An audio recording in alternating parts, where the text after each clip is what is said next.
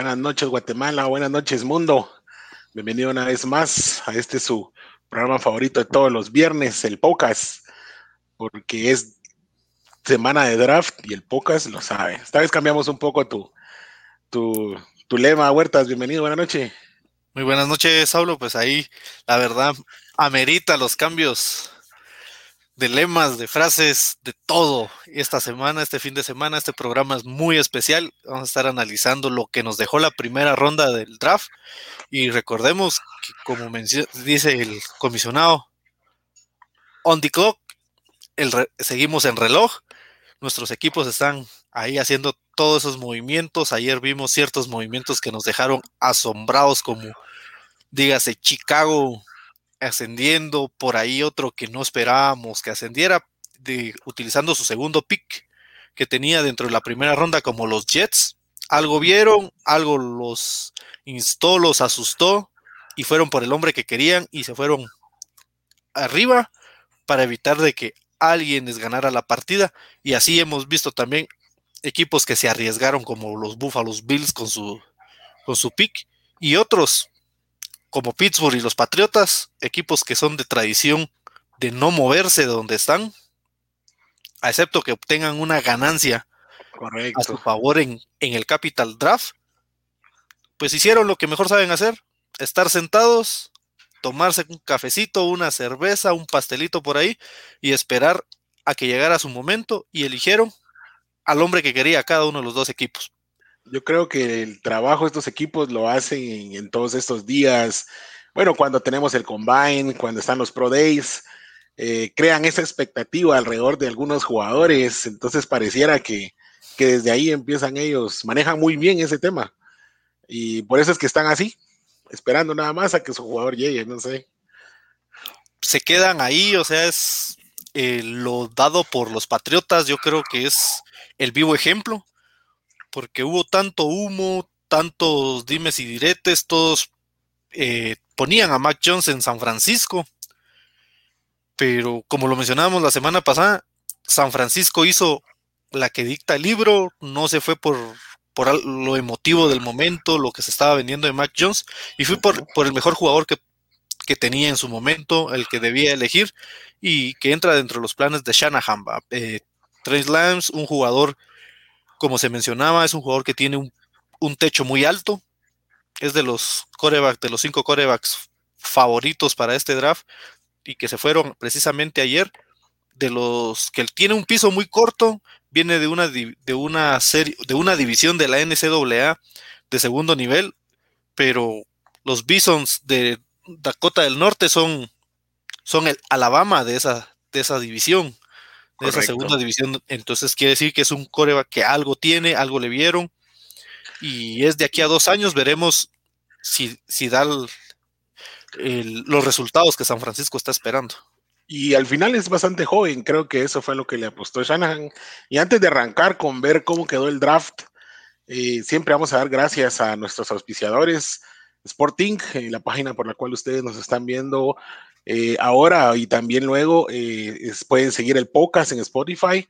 Eh, ya estamos en, varias plataformas, en Anchor y algunas otras. No hemos preparado aún la información, estamos por lanzarla en esta semana, pero ya van a tener muchos más lugares donde puedan escucharnos por si no pueden vernos el día de hoy, ¿verdad? También Sporting en YouTube y NFL en Guatemala, nuestro grupo, nuestro apreciado grupo donde esta semana hubo bastante movimiento. Entonces, agréguense ahí, los vamos a aceptar. Es un grupo privado de momento, eh, de tal forma que estamos todavía estableciendo ahí algunos lineamientos de, para llevar bien el, la, la cordialidad en el grupo, ¿verdad? Porque creo que ese ha sido el éxito. Eh, no, no, tenemos eh, mayores problemas entre las personas que comentan, entonces es, muy bonito siempre hablar de fútbol de, buena manera. Entonces, arrancando eh, con el tema del draft, eh, antes de iniciar, eh, queremos decir que hoy vamos a hacer un análisis bastante breve de la ronda 1, porque les tenemos una sorpresa preparada para el día martes a las 9 de la noche, donde vamos a tener algo mucho más completo. Entonces dejo a Huertas que por favor nos comente acerca de este crossover mucho más grande que el crossover de Marvel y DC. Bueno, lo que tenemos para este martes, ese crossover donde Marvel y sus multiversos versus Batman y Superman se van a quedar cortos, es de que tenemos la invitación al programa de los amigos de, México, de Reyes del Emparrillado, que es un grupo de, también de fanáticos eh, de la NFL que tiene varios segmentos en el cual hablan desde lo que sucede día a día en la NFL como, eh, como una guía también sobre lo que es el, la NFL Fantasy. Los invitamos a que nos escuchen este martes. Estaremos con estos muy buenos amigos de, de México, grandes expertos desde su tema y vamos a estar bien analizando lo que nos deja el draft desde la primera ronda hasta la séptima. Realmente queremos ver cómo nos han dejado nuestros equipos esas sensaciones buenas o malas y a seguir disfrutando de lo de la, de la NFL y de este draft. Gracias, eh, Luis. Y sí, por ahí vamos a estar publicando, eh, siempre vamos a estar informando en nuestras redes eh, esta información. Y ya saben, ya tenemos nuestro Instagram por ahí, pueden seguirnos en Instagram el podcast, Twitter también.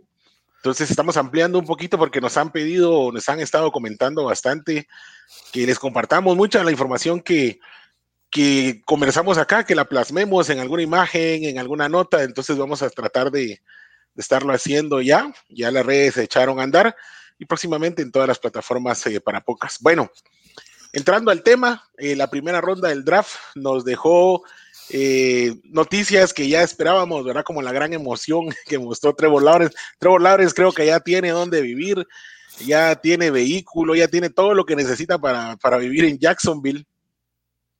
Y pues bueno, sin sorprender, pero era lo esperado. Eres un coreback, como hemos hablado, que ha sido formado desde pequeño. Eh, desde pequeño lo hicieron una futura estrella de la NFL, entonces eh, cumplió bien en su high school, cumplió, cumplió, cumplió muy bien en, el colegial y pues le llega el momento ahora de mostrar donde los niños se hacen hombres. Eh, ¿Qué comentario te trae lo de Trevor Lawrence eh, de momento, Huertas? Bueno, yo creo que lo de Trevor Lawrence era lo era más cantado que podía haber desde, desde Andrew Locke, que sería el primer pick.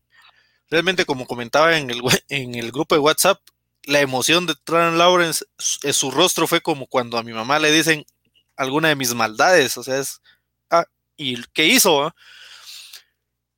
Es algo que ya se esperaba, Trevor Lawrence ya lo venía desde la semana pasada, empezó a tener comunicación con gente de Jacksonville, ya estaba preparado y la misión de Trevor Lawrence es hacer lo que hizo en el colegial a nivel NFL. Recordemos que fue un jugador que llegó a su primer año a Clemson y a quedarse con la titularidad de coreback. Y ese mismo año fue campeón de la NCAA. Estuvo los tres años ah, eh, jugando las semifinales. Y pues toda su carrera, ya lo mencionabas, desde que inició a jugar este deporte, fue formado para ser la estrella que hoy es en día. Y su récord lo dice, 8 88 victorias versus cuatro derrotas. Trevor Lawrence es el futuro. Esperemos que sea ese punto de quiebre para una franquicia como los Jacksonville Jaguars, para que por fin llenen el estadio un día de estos. Y hablando de Trevor, cabe mencionar, eh, Huertas, que las derrotas que él ha tenido desde, desde secundaria, todas han sido en postemporada. O sea, el, tipo de momento no ha perdido en temporada regular. Definitivamente va a perder en temporada regular en algún momento en la NFL. Pero increíble los números. Y en el programa colegial tan competitivo en el que estuvo, pues, o sea, eh, yo personalmente, y creo que todos los del POCA somos fanáticos eh, abiertos de Trevor Lawrence, entonces esperamos bastante ya su debut. Desde hace tres años venimos esperando su, su draft, entonces ahora esperamos su debut. Sí, yo digo que ese primer juego contra Jacksonville, de Jacksonville es probablemente el primer juego que vaya a perder Trevor Lawrence en temporada regular. Y pues es algo que le sucede a, las grandes estrellas cuando dan ese, ese paso a la NFL. normalmente sus primeros juegos cuando y en la posición de coreback van a ser derrotas.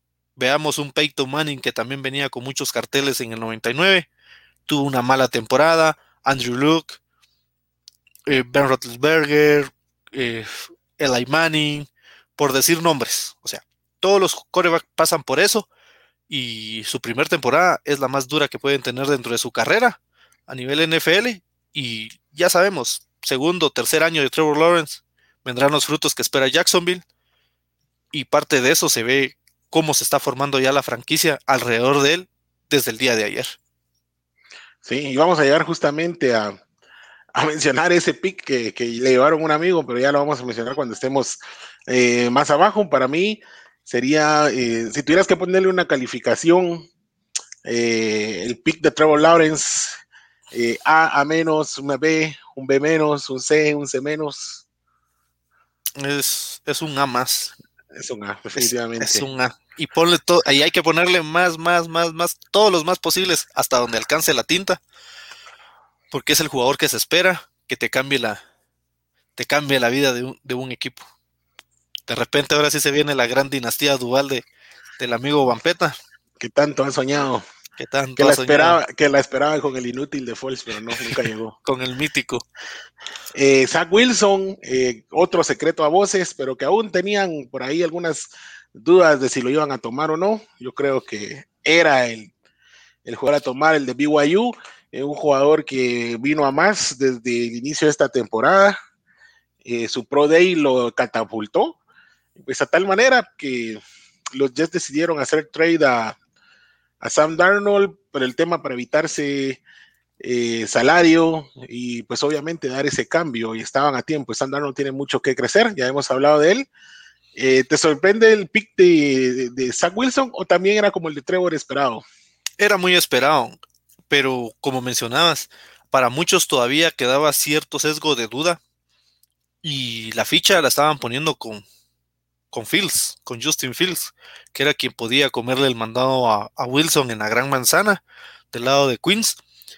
Pero también venía ya siendo sonado. Recordemos de que durante esta semana se mencionaba que Sad Wilson eh, estuvo conversando con ex corebacks de los Jets, principalmente en el tema de, la adaptación a, la gran ciudad. Con Mark Sánchez. Sabemos de que los Jets, Josh McCown, o sea, también hablamos de con quién pudo haber conversado. O sea, no creo que haya conversado del cómo, el cómo convivir, el vivir, el llevar, el sobrellevar, mejor dicho, las temporadas de victoria en los Jets. O sea, estamos hablando que habló con Macao, eh, Pennington es lo, lo, mejor que ha existido en, en los Jets desde, desde, la, desde las épocas del blanco y negro, cuando fueron campeones. Y creo que le habrá preguntado a Mar Sánchez si es mejor correr por el centro o por fuera cuando, cuando toque que llevar el balón. Correcto. Sí, la verdad, es un gran atleta. Se ve, vemos en Zach Wilson. Eh, yo creo que tiene una combinación excelente entre el, el, atleticismo el de, su, de su cuerpo y tiene un brazo potente, ¿verdad? Y tiene bastante precisión. Creo que es muy confiado, tiene bastante confianza él en sus lanzamientos y pues viene a más. Espero algo bueno de Zach Wilson. Yo le doy un A menos, no sé vos. Yo me quedo igual con el A menos. La verdad es, es un buen mariscal, pero siempre queda ese sesgo de duda del hecho de que esta temporada 2020 en la NCAA, pues los mormones no, no tuvieron un calendario muy pesado y eso ayudó a, a que los reflectores bajo reflectores Zach Wilson se viera muy bien. Entonces queda esa pequeña duda. Creo que eso era lo que generaba en algunos expertos el si estaba o no ya casado Zach Wilson y los Jets. Pero esperemos de que, quede a más en favor a los buenos aficionados escasos, pero hay, existen aficionados de los Jets. Al menos son más que alegría. Los, al menos son más que los Cards. Más que los Cards. y en serio, ya, hemos visto 3, 4 Jets y solo un Card. No, por cierto, conozco otro car y, ah, y su familiar me dijo, no tengo ni la menor idea qué haces yéndole a ese equipo. Listo. Eh, pick número 3, eh, ya habían subido los 49ers en el off-season eh, para obtener este pick. y pues tenemos a Trey Lance. Trey Lance, creo yo, es el proyecto que quería Kyle Shanahan. Eh, Garópolo pues se va a quedar, yo no, yo no creo, y menos ahora con el draft de Mac Jones a los Patriotas, que Garópolo pueda moverse. Creo que Garópolo va a terminar su contrato, al menos este año va a estar ahí. Y a Trey Lance hay que empezar a prepararlo para. Bueno, y, tienen a Josh Rosen de, segundo coreback de momento. Entonces, Trey Lance, ojalá tenga el tiempo eh, necesario para poder eh, desarrollarlo. Eh, yo creo que se llevaron un talento bastante grande. Ojalá puedan hacer algo bueno de él. como bien hablamos, necesita un poco de desarrollo en, en algunos de sus skills, pero realmente es un muy buen pasador. Y creo que el sistema de juego en el que, suele manejar Shanahan se, se va a acoplar él muy bien a ese sistema. Entonces, eh, ¿Qué te pareció la, elección de Trey Lance? La verdad a mí me pareció eh, lo correcto, como ya lo mencionaba anteriormente, era lo que dictaba el libro para San Francisco, el no querer inventar el agua azucará. ¿Y qué marca la diferencia entre lo mucho que se conversaba, lo mucho que se decía? Y yo lo mencionaba acá también de que Mac Jones se iría a la bahía. Era lo que Shanahan busca. Shanahan buscaba eh, demostrar cosas a corto plazo era Mac Jones. Porque es un jugador que viene más completo, más hecho, más formado como coreback. Y que también entra dentro del plan de juego de Shanahan. Pero vamos a eso, a algo corto. Porque siguen dudas en Mac Jones por, por donde estuvo. Mientras Trey Lauren, Lance, también las dudas que genera haber sido un Bison de Dakota del Norte es como, contra quién jugó. Realmente no juegan contra, contra programas deportivos muy fuertes. Ellos son el, programa deportivo a vencer en, en, la segunda división de la NCAA, pero tiene ese techo para desarrollarse, tiene ese, tiene ese tiempo. O sea, Shanahan y San Francisco están pensando en un futuro, realmente, en, buscar ese coreback franquicia. Lo tienen en, en Lance, dependerá cómo lo formen Garoppolo tiene un año más en San Francisco y realmente este pick en horas previas al, a que se diera inicio el draft, que iniciara a correr el reloj, estuvo en capilla caliente. Recordemos de que lo mencionado por Rodgers en Green Bay hacía San Francisco como y mantiene todavía San Francisco como uno de sus eh, destinos favoritos para lo que pueda venir en a nivel de la NFL y eso hacía pensar de que podía generarse algún, algún cambio en el orden antes de la elección de San Francisco o estando ya San Francisco en el reloj. Yo creo que eso empezó a ser la noche muy interesante, fue una noche de muchos nervios y hasta acá todos iban con lo que tenían que ir a la segura y obteniendo al, al mejor jugador cada uno para su sistema. ¿Qué calificación le das a este pick? Ah, para mí es un A. Para mí es un A también. Creo que coincidimos ahí. Bastante inteligente. Y esto nos lleva al pick número 4, los Atlanta Falcons. Que, ojo, hablamos tanto de vender este pick eh, durante las semanas anteriores, que era el que podía venderse y al final se vendieron los que menos creímos. Como siempre, la NFL sorprendiéndonos. Y de alguna forma podías pensar que era un poco tonto pensar en venderlo de parte de Atlanta sabiendo el talento que podía llegarles. Si les llega Kyle Pitts, Kyle Pitts, eh, una combinación entre tamaño, velocidad, atletismo y un manejo de balón increíble. Creo que este es de estos extraños eh, fenómenos deportivos.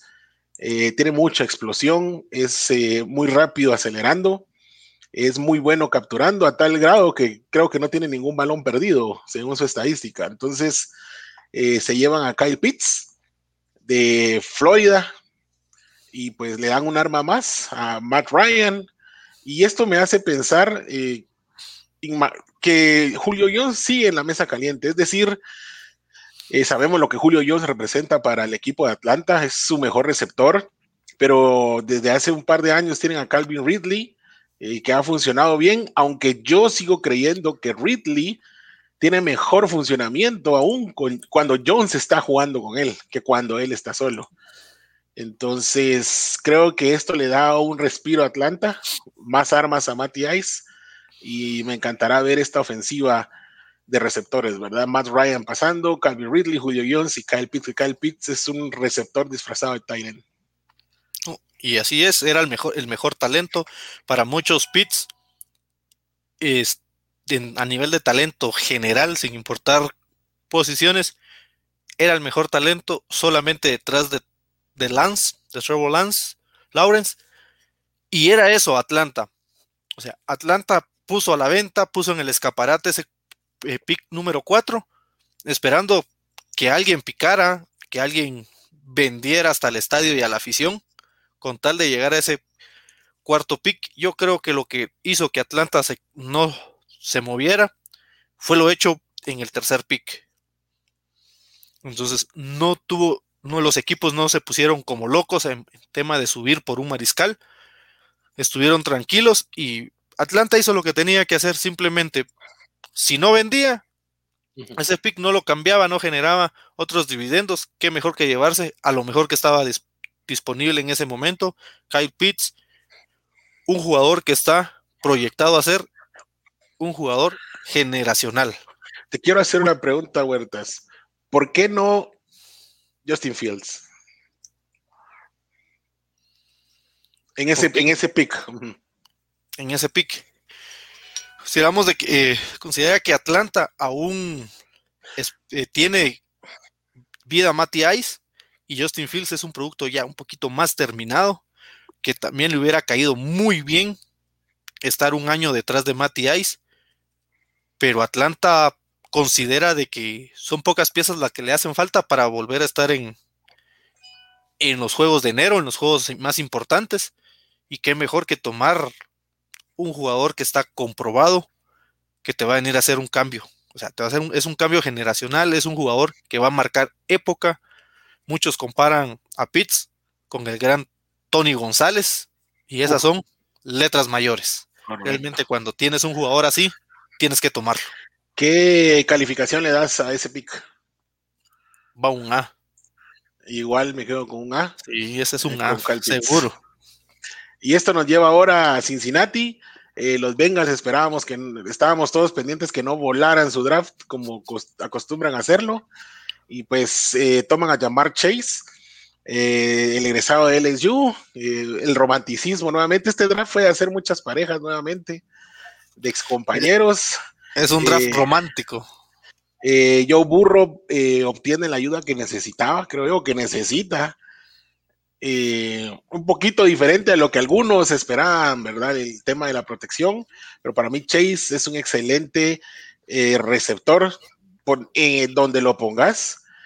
Puede alinear en donde se le diga y puede hacer eh, grandes jugadas, ¿verdad? Para mí él es un, un receptor proyectado a ser de los top de la liga y es un playmaker. Entonces, si aparte tiene una química bien establecida con Joe Burrow, que creo que, que eso lo va a aprovechar, y pues con esto, imagínate, tenemos en, la ofensiva de, Cincinnati a T. Higgins, a Tyler, tal vez jugando como slot, a Tyler Boyd y, ahora a un Jamar Chase. Entonces, de pasado, de manos no se debe quejar ya Joe Burrow, eh, solo debe quejarse a ver si la línea que le formaron, pues lo puede proteger. ¿Te sorprende un poco esta elección? ¿Esperabas quizá a un, a un tackle o, o otro jugador de otro perfil, Huertas? No, la verdad no me sorprende lo hecho por Cincinnati. Es Cincinnati, lo conocemos muy bien, compartimos división y sabemos que Cincinnati lo menos que tiene para hacer draft es inteligencia. Se fue por el romanticismo de unir a Chase con Burrow y una pregunta, Saulo, han formado, han construido alguna línea ofensiva en Cincinnati. Yo creo que está más débil que la línea Maginov contra los alemanes. Yo espero que, si quieran la séptima ronda, drafteen una rodilla nueva a Joe Burrow porque le van a hacer falta rodillas. Realmente lo que se ha visto de cómo quedó Joe Burrow, ese gran zipper, tiene una cicatriz de las de antaño, pareciera jugador del antaño. Eh, sí, tiene grandes armas. Realmente con, con Chase eh, llenan ese vacío que dejó AJ Green con la calidad de jugador de receptor de manos seguras. pero la duda seguirá siendo en Cincinnati. ¿Por qué no fortalecer la línea ofensiva? Fíjate que, perdón ahí. Eh, dale, dale. Yo creo, para responderte un poco ese tema de por qué no eh, un dinero, y me puse antes de hacer mi pick, casualmente sí le atiné a llamar Chase y vi que los de realmente en el off-season, los eh, Bengals realmente hicieron un trabajo, no el más sonado, pero fue un trabajo decente en su línea. Al menos en el tema de tackle se llevaron a Riley Reef, se llevaron también a, a Larry Ogunjobi. Ah, no, perdón, él, es tackle defensivo, perdón. Tackle defensivo. Eh, entonces armaron un equipo con tackles eh, bastante eh, interesantes. Lo que yo sí creo es que sí necesitan un guardia. Entonces, ¿y qué es lo que están padeciendo? Y de hecho lo draftearon ahorita en la segunda ronda, si mal no estoy. Donde necesitaban era ese apoyo. Creo que los tackles que tienen pueden ayudar a Burrow con los movimientos que hubieron. Y definitivamente se fueron a llevar al mejor receptor de, de esta generación, o al menos el mejor eh, proyectado en esta generación. Tal vez por eso fue que hicieron este movimiento, dijeron, ok, vamos a jugarnos con los tackles que tenemos y vamos a buscar un guardia. Sabes que los guardias se consiguen en segunda y tercera ronda. Eso es cierto. En el draft siempre vas a conseguir buenos guardias en, segunda, tercera, hasta en una cuarta ronda. Eh, lo llamativo es eso, que existiendo grandes prospectos como Sewell, eh, hayan ido por, por Chase para mí la calificación de este pick queda en una, en una B por lo que te genera Chase, realmente, por lo que te puede generar. Solo es de esperar que Cincinnati, la línea que formó, le sostenga este año. Y me imagino que también el próximo año ya estarán pensando que irán a hacer un draft diferente y ahí buscarán fortalecer. Porque recordemos que las posiciones de, de la línea ofensiva son las que mejores dividendos te dan cuando, cuando vienen del lado del draft. Gracias. yo le doy un A menos a llamar Chase. Eh, está bastante bien, yo lo veo bastante bien, pero igual eh, tiene que ponerse en forma y pues no es lo mismo ser un receptor en colegial que ser un receptor en NFL. Vamos con el sexto pick. Eh, los Dolphins, un pick que ya tenían de los Eagles y toman a Jalen Waddle de Alabama. para mí, eh, bueno, están reuniendo ahí otra reunión, otro romanticismo a, Waddle con Tua, ¿verdad? Ambos del Crimson Tide. Y pues así, otra vez le están dando un arma más a Tua. Creo que eh, Tua no puede quejarse del draft que están haciendo. Realmente Miami lo está viendo como su coreback franquicia, como el jugador al cual tienen que hacerle un equipo alrededor. Y pues eh, muy parecido su estilo en el tema de la rapidez a Tyre Hill, eso lo quiero ver. Tyre Hill Chita es increíble y pues va a tener eh, a Davante Parker, que Davante Parker ojalá las lesiones lo, perdonen más de lo que lo perdonaron la temporada pasada, para mí es muy bueno. Y van a tener a Mike Gesicki de Tyren, que lo hizo muy bien el año pasado. Ahora bien, eh, antes de pedirte tu opinión, te diría por qué Jalen Waddle y no Davonta Smith, el Heisman. Ambos de la misma universidad, ambos la misma posición, y pues dejaron al Heisman para después. Es simple lo hecho de, por Miami. Miami tomó el mejor talento, aún Devonta Smith mm, dentro de su currículo tenga el Heisman, pero Wallen es un, un receptor mucho más formado, no únicamente en tema de físico, que obviamente a la par de Devonta se nota la diferencia física entre uno y otro, sino que ha sido, unas, ha sido mejores manos, ha estado mejor calificado y te puede empezar a dar dividendos desde el primer partido. Recordemos de que la diferencia entre estos que estuvieron dentro del mismo programa fue que Devonta se vio mucho mejor por la ausencia que tuvo Waddle. Realmente Waddle eh, por el tema de lesiones no estuvo muy activo esta temporada en Alabama pero yo creo que también pasa por esos factores X, esos factores intangibles eh, que siempre se observan dentro de estos jugadores. Es la acción de, de Walden respecto al, último juego en Alabama. Walden estaba lesionado del tobillo, no tenía la necesidad de, de decir juego, quiero ser campeón de NCAA estás jugando en Alabama, es a lo que se aspira todos los años, o sea, es, es el pan de cada año, de cada enero, y se te viene el draft, muchos jugadores deciden por declinar jugar ese último juego con su equipo, ya fuera una final de NCAA o cualquier tazón, sin importar el, eh, la categoría de tazón que sea, muchos jugadores prefieren no jugarlo para cuidarse físicamente para ingresar a la NFL. Pero Walden dijo, no, es mi equipo, me necesita y aquí estoy. Y se la jugó. Entonces, ese hecho intangible, esa, me hace de que te demuestre de que va a ser un jugador que va a salir a dos cosas, nada más, a entregarse o a entregarse por el equipo. Y esa ha sido, es mucho de las diferencias que estos equipos a la hora de estar en el draft toman en consideración dentro de los jugadores.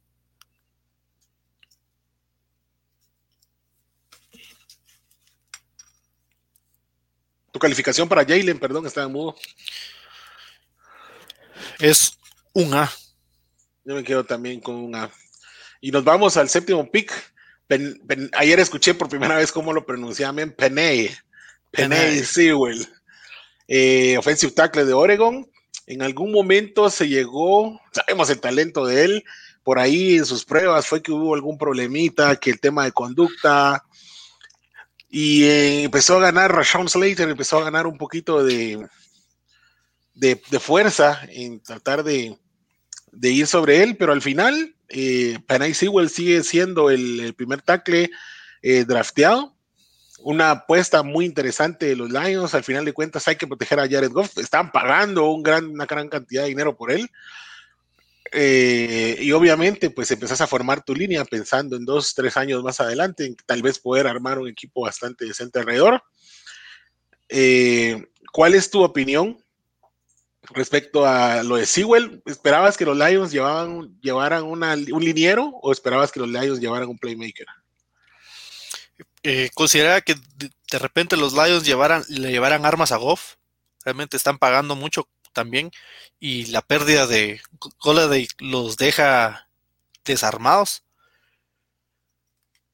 Y tener como riesgo ir por Devonta Smith, que era lo que muchos veían, por, por ya lo que se ha comentado, dejaba esa duda. Y también consideraba que, que Detroit podría haber hecho algún cambio, un trade hacia abajo, pero decidieron irse por la fácil, por la que dicta, tomaron al mejor talento existente.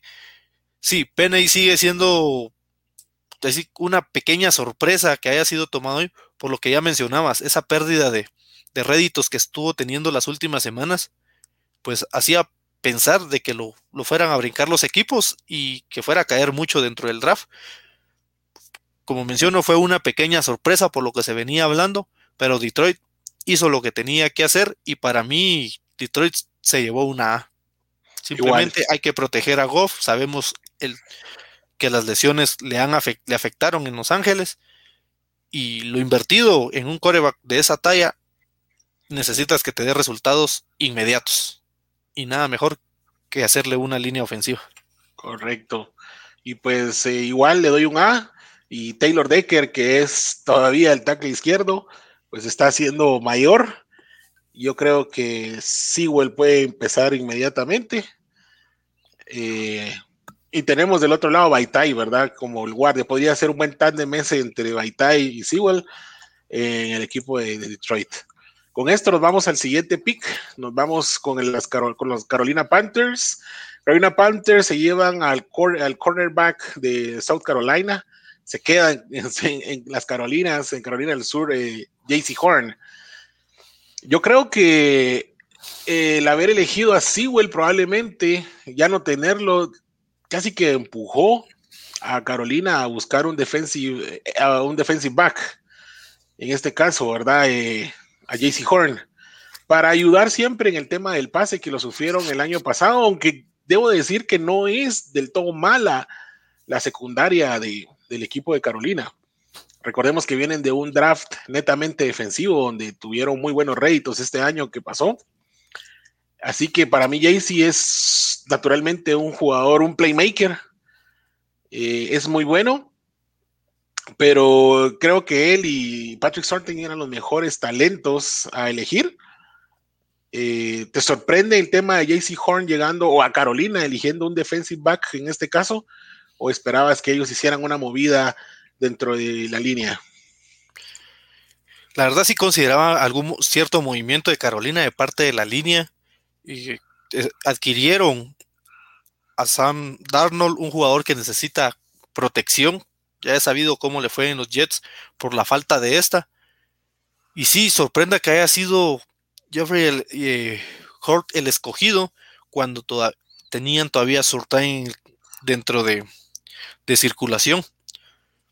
Es cierto, es el segundo mejor dentro de, dentro de su puesto en esta generación, pero también recordemos de que estaba proyectado a no ingresar en el top 10. Yo creo que esa es la sorpresa que dio Carolina.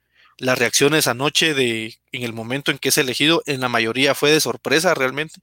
Pero más allá de que Carolina necesitara o no necesitara eh, fortalecer la secundaria, si Hort tiene o no tiene el talento NFL, yo considero que la sorpresa sí iba en base a la proyección que se tenía. Para mí, Carolina se pues, consideró que posiblemente Penny Sewell hubiera caído y lo hubieran tomado a ciegas, por lo cual yo a Horner le doy una B, considero que se, fue muy alto a lo que se tenía proyectado, a lo que podía dar, pero es, este es el draft y este tipo de sorpresas siempre van a existir Igual, igual forma le doy una, una B, tal vez tirando a menos.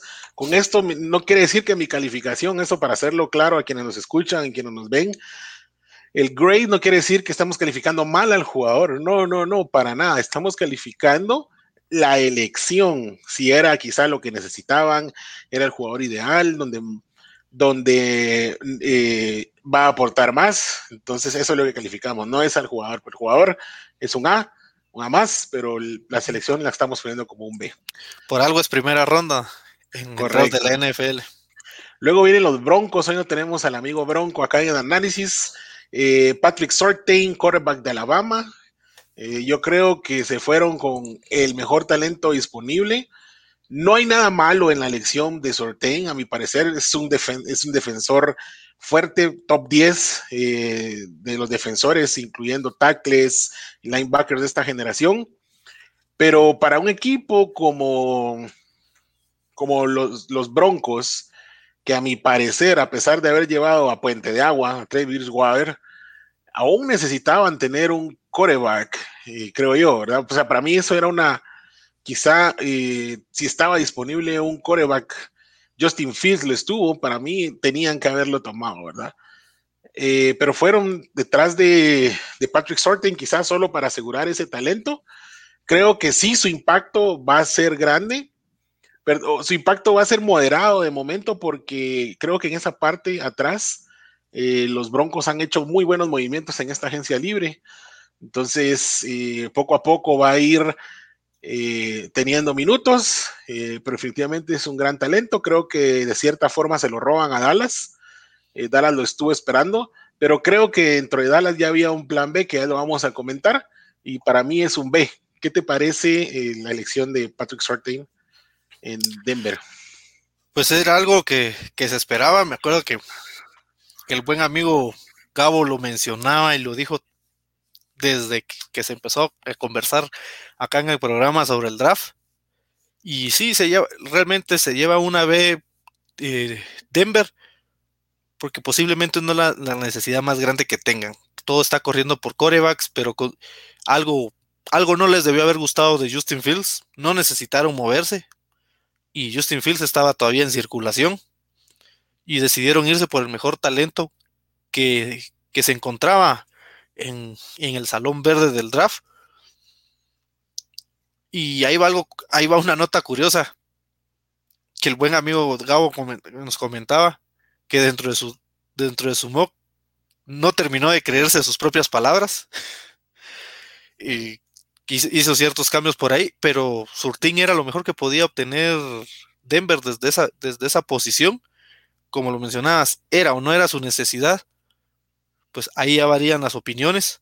Para mí fue muy bien hecho lo de Denver, pero su elección para mí sigue siendo una B y queremos ver esa defensiva que también la tienen que ir renovando. Eh, fueron muy lastimados a nivel de, secundaria y Sortain les va a dar ese, ese golpe que necesitan para fortalecer su defensiva.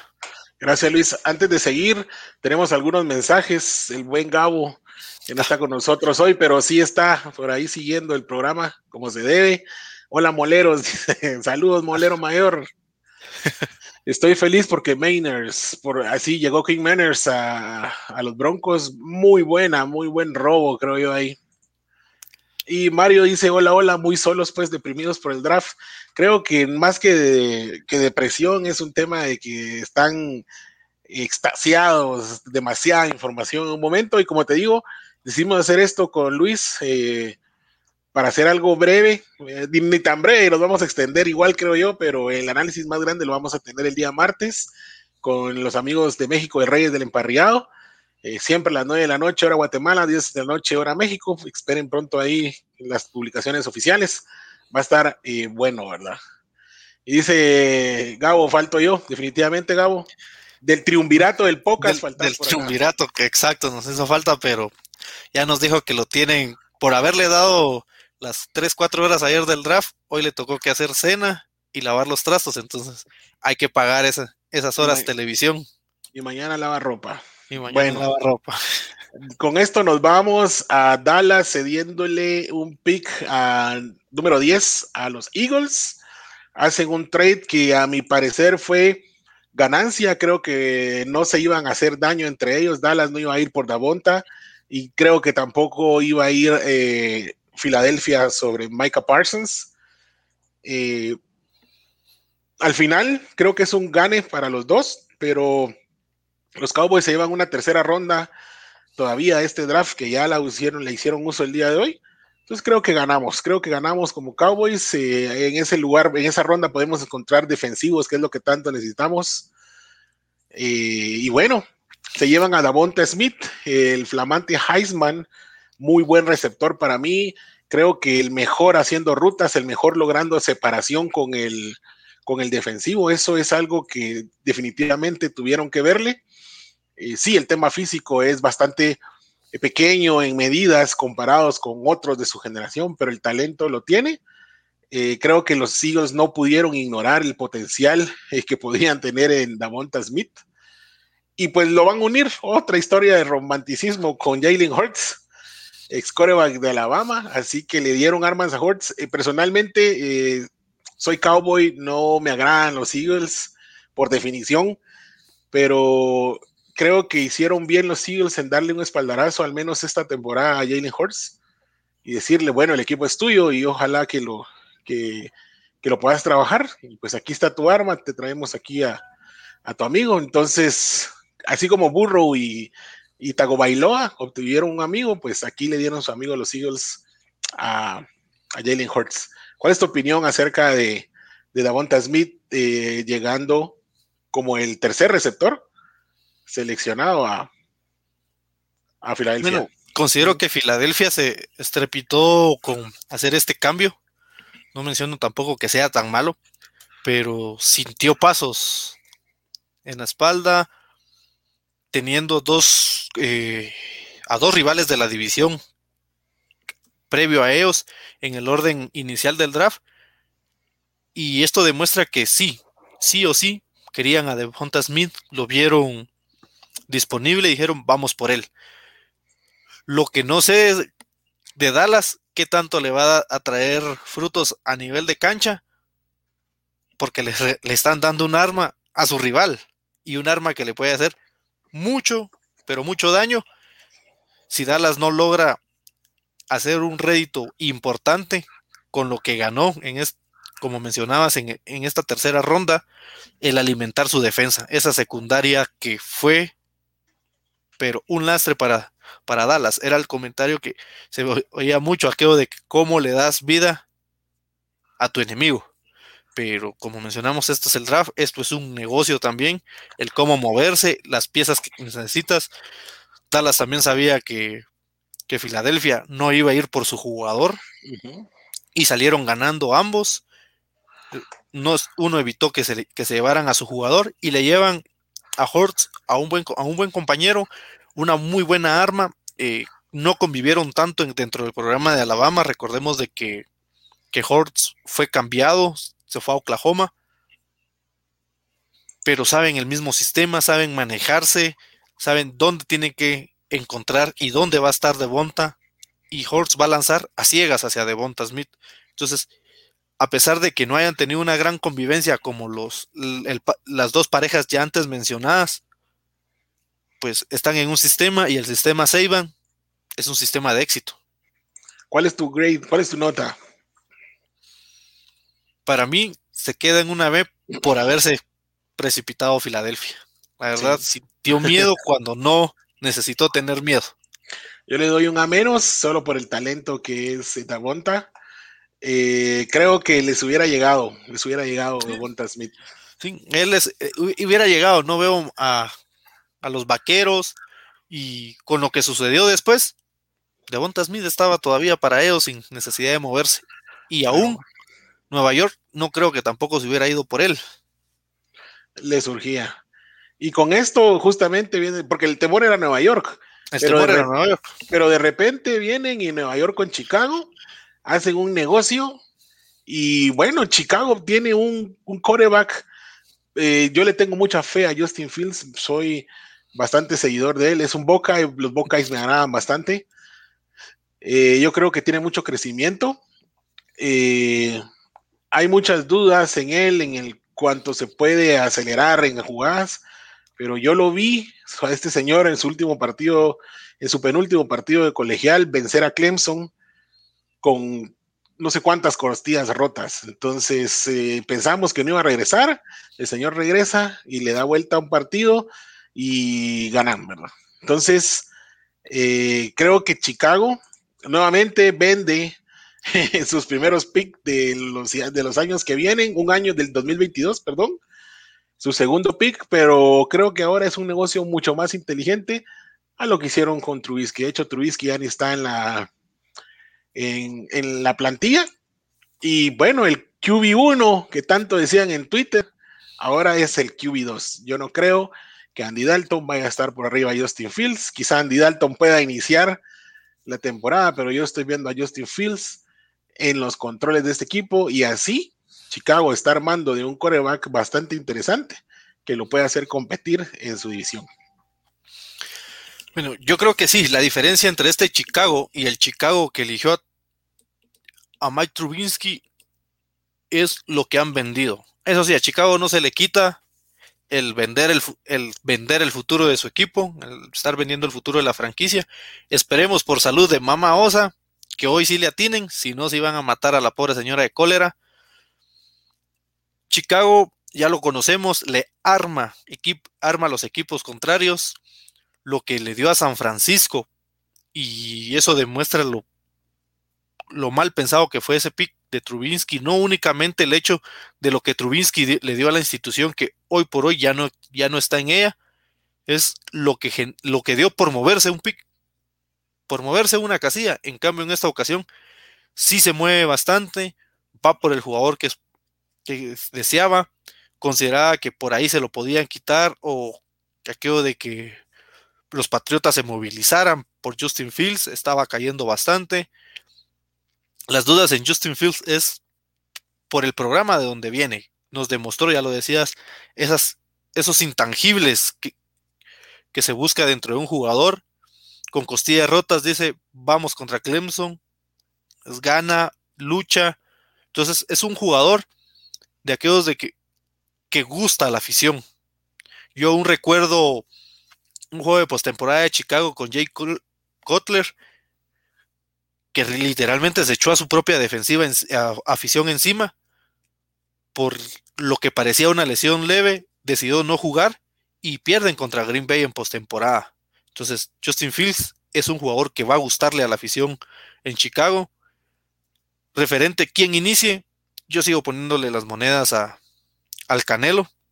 Considero que Dalton va a iniciar en Chicago y se puede dar una historia en Chicago como la que se dio en, en Miami, que para mediados de octubre o media, a media temporada los controles sean entregados a Justin Fields. Necesita todavía ser un poco eh, pulirlo, esas asperezas que tiene aún y que genera, por ya lo mencionado, porque viene de, de, Ohio, de Ohio State, que por cierto también es uno de, las, de los equipos universitarios que de mi agrado. Pero recordemos, un solo coreback exitoso en la NFL que haya salido de Ohio State, esas son las dudas que genera. Para mí es un B menos lo hecho por Chicago, por lo que sigue dando y se sigue quedando sin, sin opciones de, de, seguir armando equipo. Entonces va a ser, la gerencia va a tener que actuar durante estos años mucho en el tema de agencia libre. Ok, yo le doy un A menos, en este caso a Justin Fields. Eh, estamos bastante parejos. Nos vamos a Dallas antes por aquí. Eh, Roberto dice, Nueva York iba por el Heisman, dice.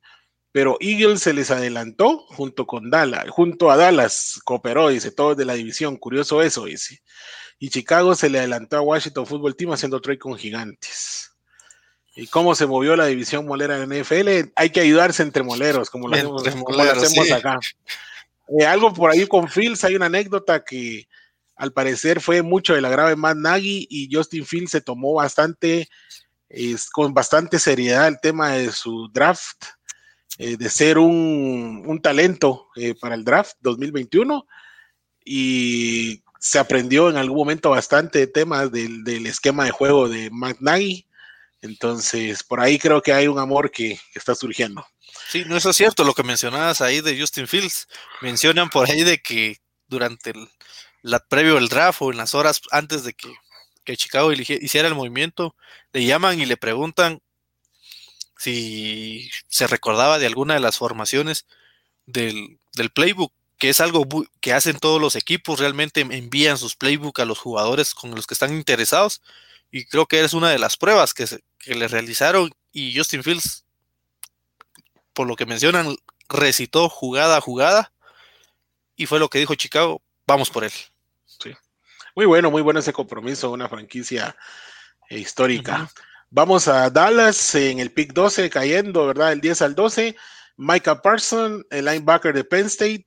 Eh, se pierde a Sean Lee de Penn State, pero 11 años después estamos ganando a Micah Parsons de Penn State también. Eh, curioso, curioso el pick. Eh, yo lo tenía dentro de, los, dentro de las posibilidades, pero realmente pensé que no se iba a dar. Eh, agregan eh, fuerza con Jalen Smith y Leighton, y Leighton Banderich. Ojalá Banderich mejore su tema del, cuello. Y bueno, para mí Parsons quizá es el linebacker con mayor proyección de los que teníamos. Es muy bueno en el blitz y es muy bueno en cobertura puede alinear en cualquier parte eh, realmente para poder eh, apoyar a la defensiva. Puede jugar middle, puede jugar outside, puede jugarte en una posición de end, eh, ser un edge, pero realmente yo creo que Dallas, la necesidad grande que tenía era con un cornerback y con un verdadero edge rusher, ¿verdad? Entonces, esos eran los, los, las mayores necesidades que tenía el equipo de los Cowboys y también, ¿por qué no agregar algunas opciones a su línea ofensiva, verdad? Que todavía está en la cuerda floja. Entonces, eh, para mí, eh, muy bueno, yo me alegro. Maika se ve que quería ser cowboy, lo celebró, pocos jugadores celebraron así el día de ayer. Eh, él mismo ya había publicado hace un tiempo algunas imágenes de sus redes sociales en el ATT Stadium, o sea, era un, era ahí, te hago ojitos, haces caritas, un guiñito por acá, al final se le dio, bienvenido Maika, y a la familia Cowboy, a la Cowboy Nation, vamos a decirle a Jeffrey. Eh, pero para mí ese pique es un B menos. Eh, muy gran jugador, pero eh, no era, no cubre la mayor necesidad de Dallas como first rounder. Sí, yo considero que lo de Dallas pasa por lo que acabas de mencionar. no cubre una de las necesidades principales de, de, de, Dallas, que recordemos de que toda su defensiva es una necesidad pero Dallas necesitaba reforzar el tema de secundaria y creo que lo hecho por Carolina y, Denver lo dejó en, esta situación. Era algo que tenían en consideración. Realmente no creo que Dallas estuviera esperando ese pequeño milagro de que llegaran estos jugadores eh, de secundaria a, a su posición, lo vio previo a elegir y también fue lo que afectó dentro y fue factor dentro del cambio que hicieron con Filadelfia. Consideró que ni Filadelfia y en su momento los Giants no irían en base a, defensiva y podría mantener al jugador que quería eh, ganando dentro del capital de draft. Le funcionó y se lleva al jugador que quería ir, que quería irse a, a Dallas. Realmente Dallas lo que hizo fue lo que Parson quería que Dallas hiciera. ¿Tu calificación? Una B.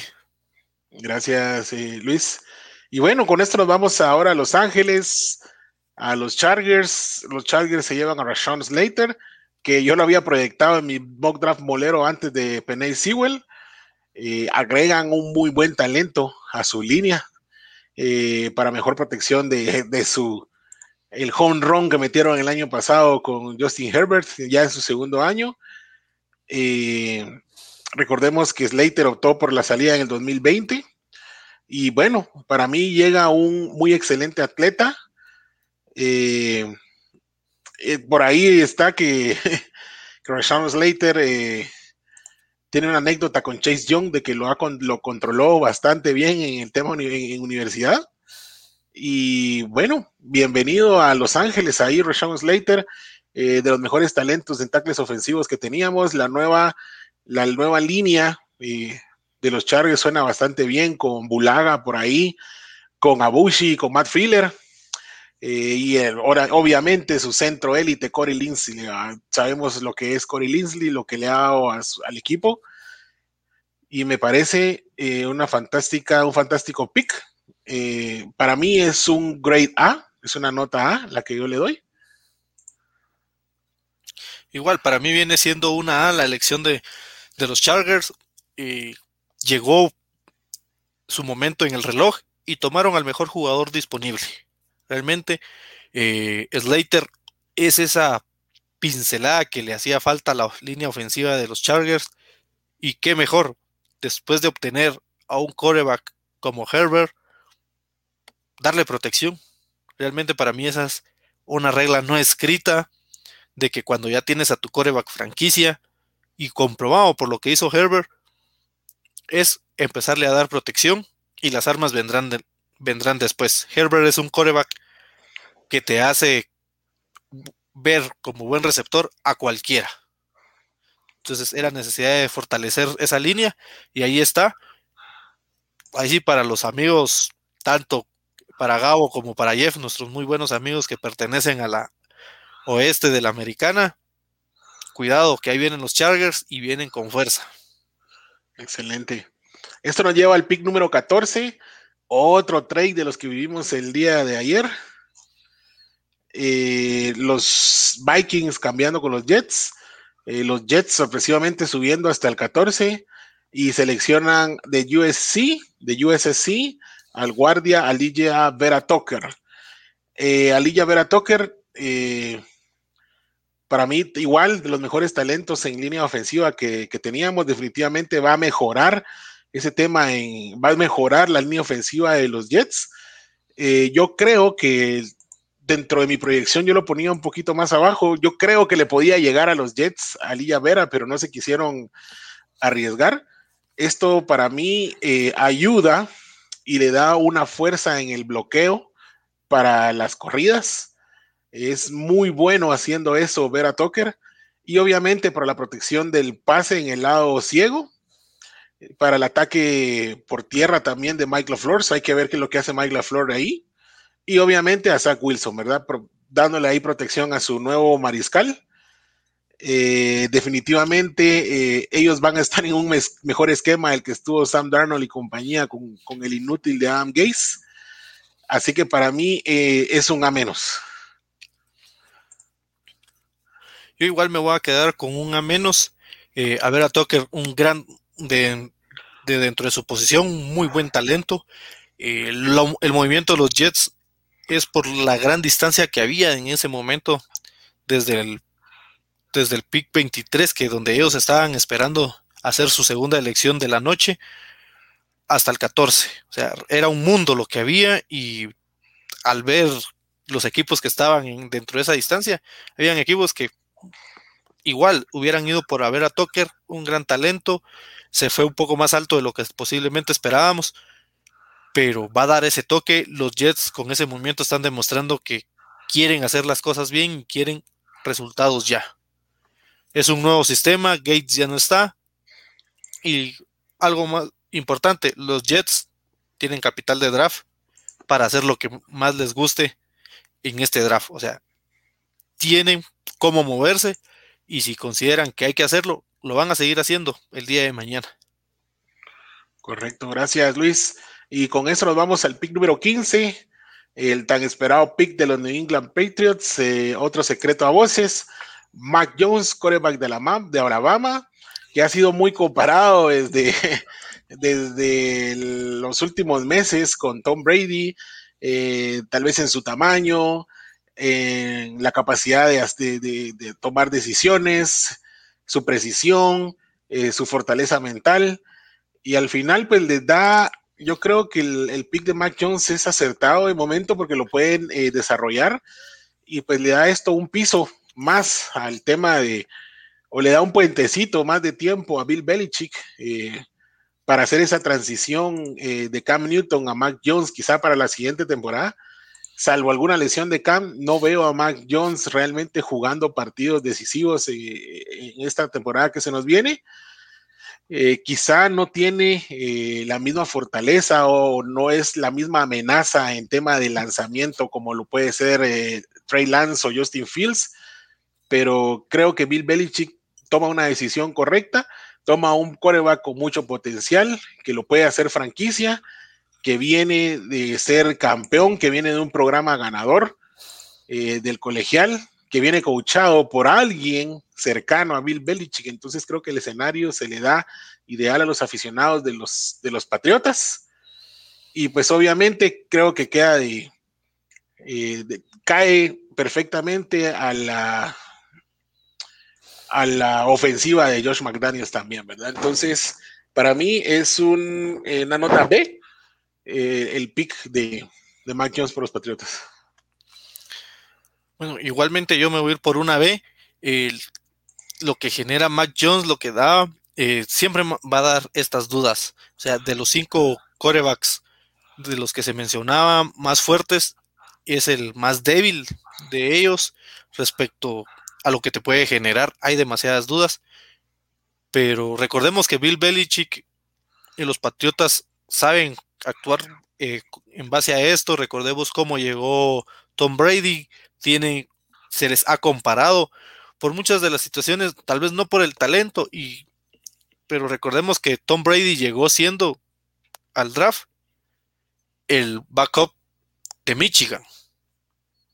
Entonces, y tenemos a Mac Jones, que es el titular de Alabama, que deja esas dudas porque viene después de Hort, después de Tua, y dentro de, una dentro de un programa colegial de mucho éxito. O sea, lo que genera Alabama hace de que algunos jugadores, y principalmente en la posición de coreback, a veces te genere dudas de que si es capaz o no, o simplemente las, el éxito que ha tenido es base a quien lo acuerpa. Pero también eso es un extra para Mac Jones, donde está demostrando que si lo, si lo saben acuerpar, te va a dar el resultado que estás buscando en base a él. Y va a tener este año para, para pulirlo Bill Belichick y ir, y ir formando ya una franquicia alrededor de, de, Mac Jones. La verdad fue muy interesante. Los Patriotas no se necesitaron entrar en desesperación y como lo mencionaba al inicio del programa, hicieron lo que mejor saben hacer. Estar sentados esperando que llegue su pique.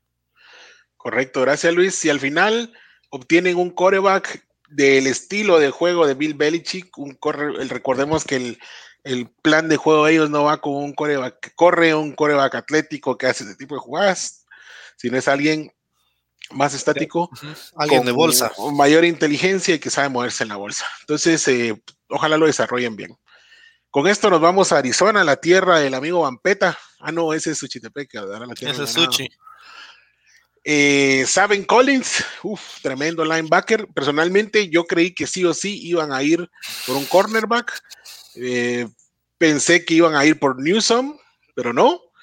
Eh, Saben Collins de Tulsa fueron por un linebacker versátil, realmente.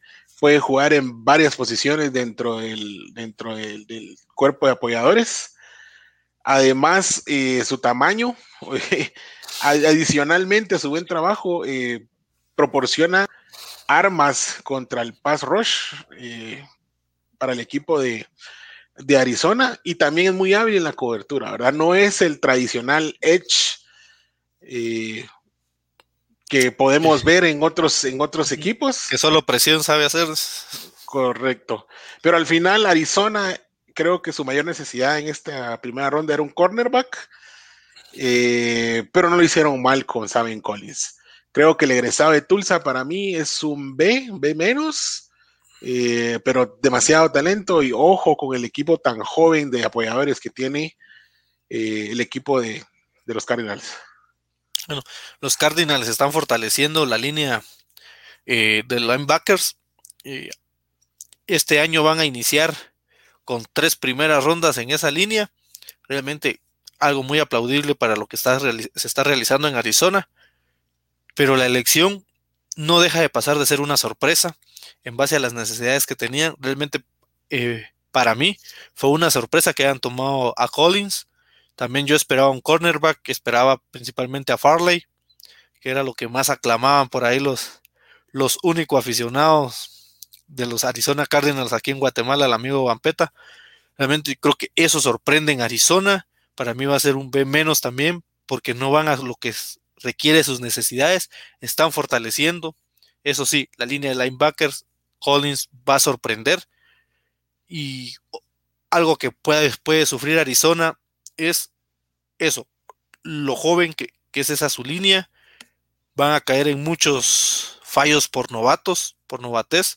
Todavía no hay un, un linebacker que tome el control en esa línea y están en eso. Van a competir entre ellos mismos, entre los mismos titulares, para, para ver quién va a ser el líder de una línea de linebackers muy talentosa, pero también muy joven. Gracias, Luis. Y con esto nos vamos a Las Vegas. Las Vegas se toman a Alex eh, offensive tackle de Oklahoma. Eh, muy bueno es Este señor, eh, creo yo, la mayoría lo proyectaban para hacer un segunda ronda. Eh, puede jugar como tackle o guardia. Es grande, es enorme, es un bloqueador poderoso, pero creo que los Raiders eh, les valió y pasaron sobre sus necesidades más grandes nuevamente.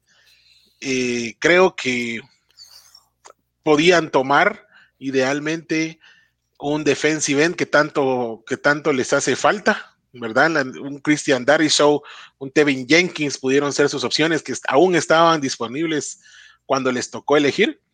Así que eh, quizá fue la escalada mayor que podría decir eh, de esta primera ronda. No sé si el mismo Leatherwood se lo esperaba.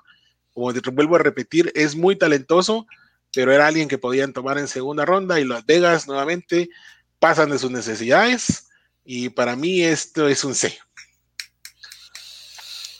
Sí, lo hecho por los Raiders es una de las mayores sorpresas. Eh, Little era proyectado para irse en los, por lo menos en los, si era para primera ronda en los últimos cinco picks, pero era un talento de segunda. Esto no deja de ser un buen jugador, realmente. Pero principalmente yo creo, y se mencionaba ahí en el chat, de que la elección de Lillard pasa o esa pequeña decepción para los aficionados o ese asombro para los que no somos Raiders es de que es un jugador que para proteger el coreback sí le hace falta mucho, eh, tiene eh, eso como deficiencia, pero es un gran corredor, es un gran jugador para abrir huecos, para ir a, a, bloqueos de segunda línea y posiblemente en eso se estén enfocando los, los Raiders en mejorar y ser un equipo en tema de carrera. Ya vimos el techo de, de Derek Carr, y, tienen un muy buen corredor en lo que es Jacobs. Por ahí ha de ir lo que en los pensamientos de los Raiders, pero recordemos que estos Raiders son Las Vegas y Las Vegas son un loteriazo, son una lanzada de dados y siempre son una apuesta y esto es lo que ha estado haciendo los Raiders tanto con la elección de Littlewood y lo vimos el día de hoy en tanto en la segunda como en la tercera ronda, siempre sorprendiendo con sus elecciones, eh, no han ido en línea a sus necesidades o en donde se espera que, vayan a, a, actuar para ir cubriendo esos huecos que están teniendo dentro de su equipo. Así que por el, por el bien de los de nuestros amigos pandilleros, que Little vaya a protegerle el cuello a, Derek Carr. Y si no, que sepa abrirle ahí los espacios a Jacobs y que puedan seguir sumando.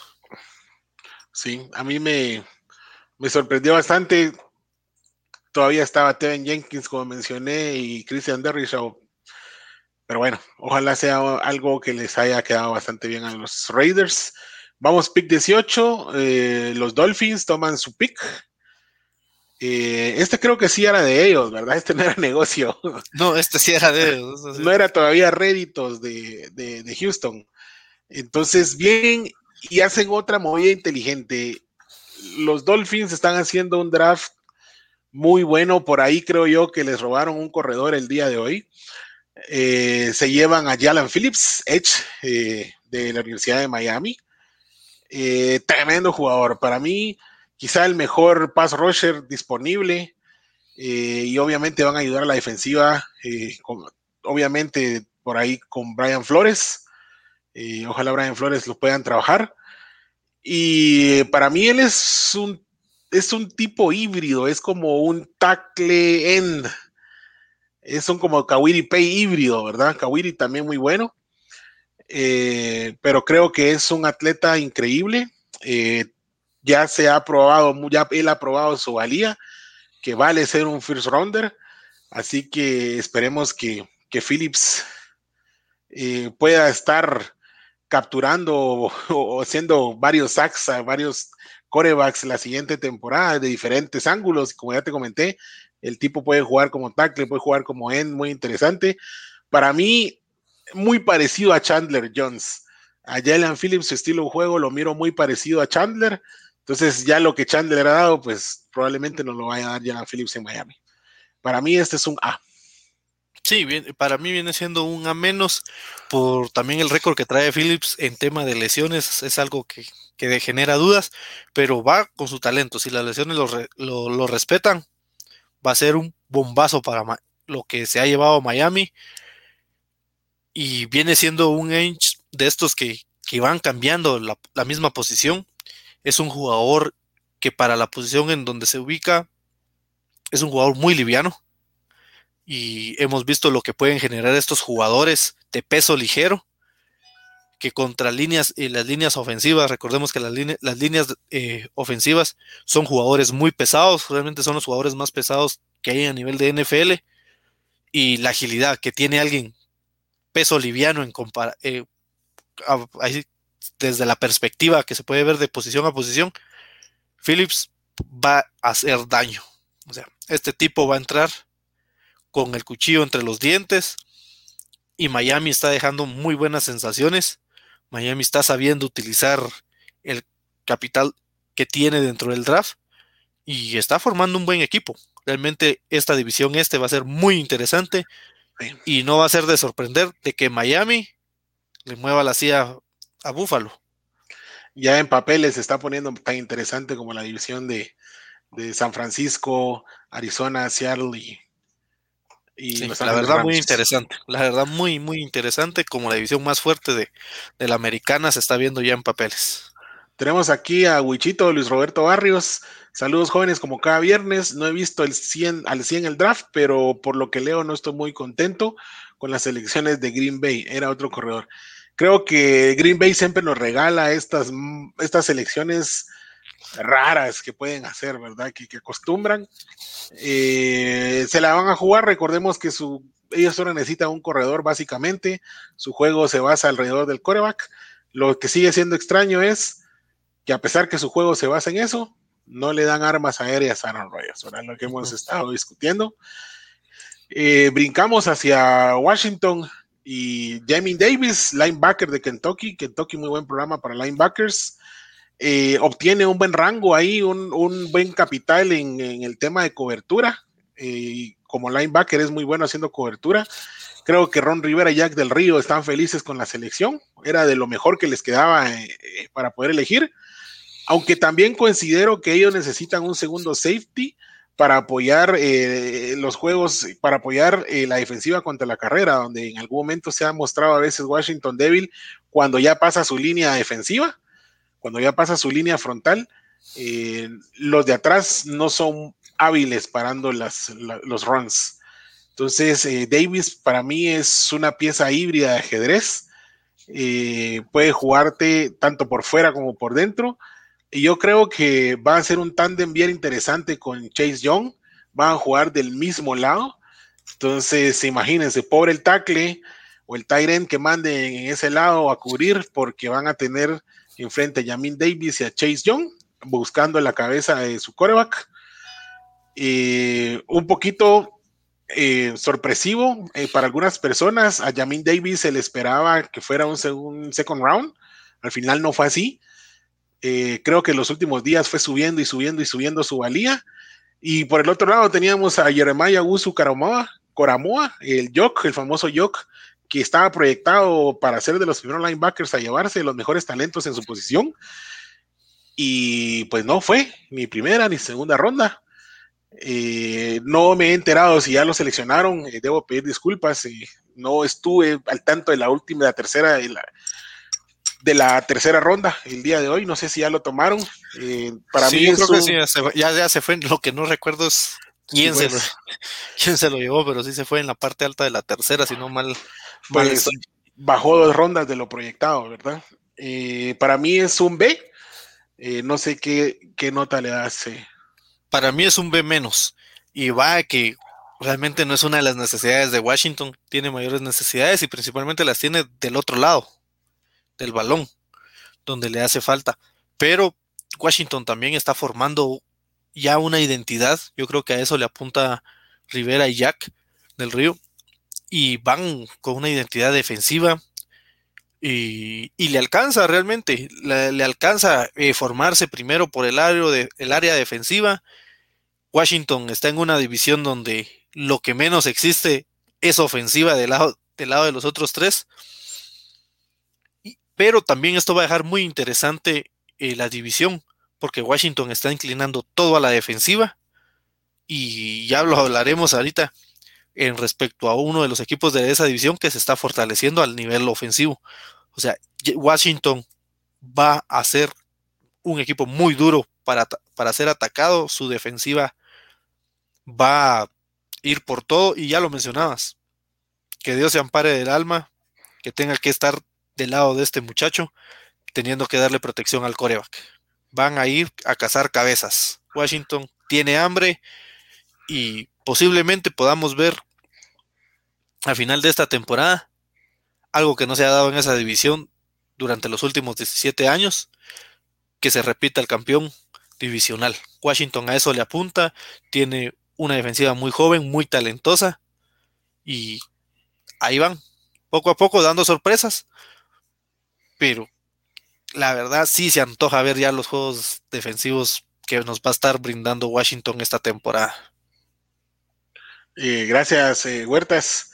Con esto nos vamos a Nueva York y aquí se cumple un poco lo que, lo que decía eh, Roberto, de que los Giants iban por un receptor. En efecto, y por eso fue que los Eagles dijeron, momento, yo quiero a Davonta, pero al final eh, no lo hacen mal, se llevan al receptor de Florida, a Kadarius Tony. también creo yo que pudieron haber eh, tomado un tackle ofensivo, ¿verdad? Derry Shaw Jenkins seguían, seguían, Derry Shaw Jenkins seguían disponibles. Eh, y creo que tenían un poquito más necesidad en esta parte de los Giants. Pero al final se decidieron por este receptor, después de, de que les robaron a Davonta Smith. Y pues con Kenny Goladay, eh, definido como receptor número uno para Daniel Jones. Este Kadarius Tony, pues probablemente va a empezar jugando en el slot. Eh, tiene muy buenas capacidades, es muy bueno de manos, corre muy bien sus rutas, es muy versátil como receptor. Entonces, creo que ya Daniel Jones ya no tiene más excusas para decir al fin, este es mi año, lo estoy haciendo bien, porque realmente armas le están dando, incluyendo un sano Saquon Berkeley, ¿verdad? Viene un Saquon Berkeley, regresa Saquon, eh, buenos receptores, ahora es momento de exigirle a Daniel Jones que pague la deuda pendiente. Para mí esta es eh, un B. Igual para mí es una B, considero que Tony... Eh, era material para segunda ronda.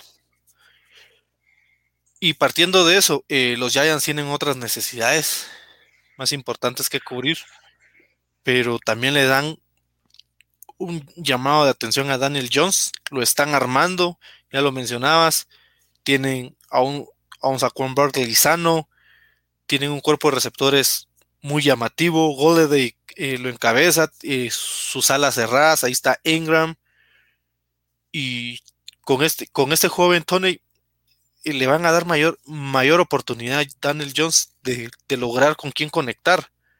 Pero también le están diciendo, queremos ver esos, esos resultados, queremos ver cuánto vales y que lo demuestres. Has tenido muy malas temporadas, muchos se quejaban que era por falta de armas y este año los Giants están haciendo lo opuesto a lo que está haciendo Washington.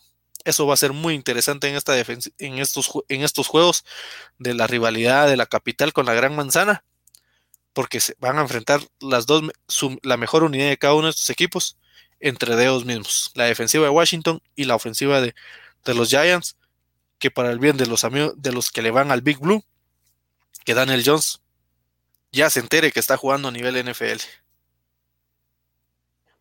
Gracias, eh, Huertas.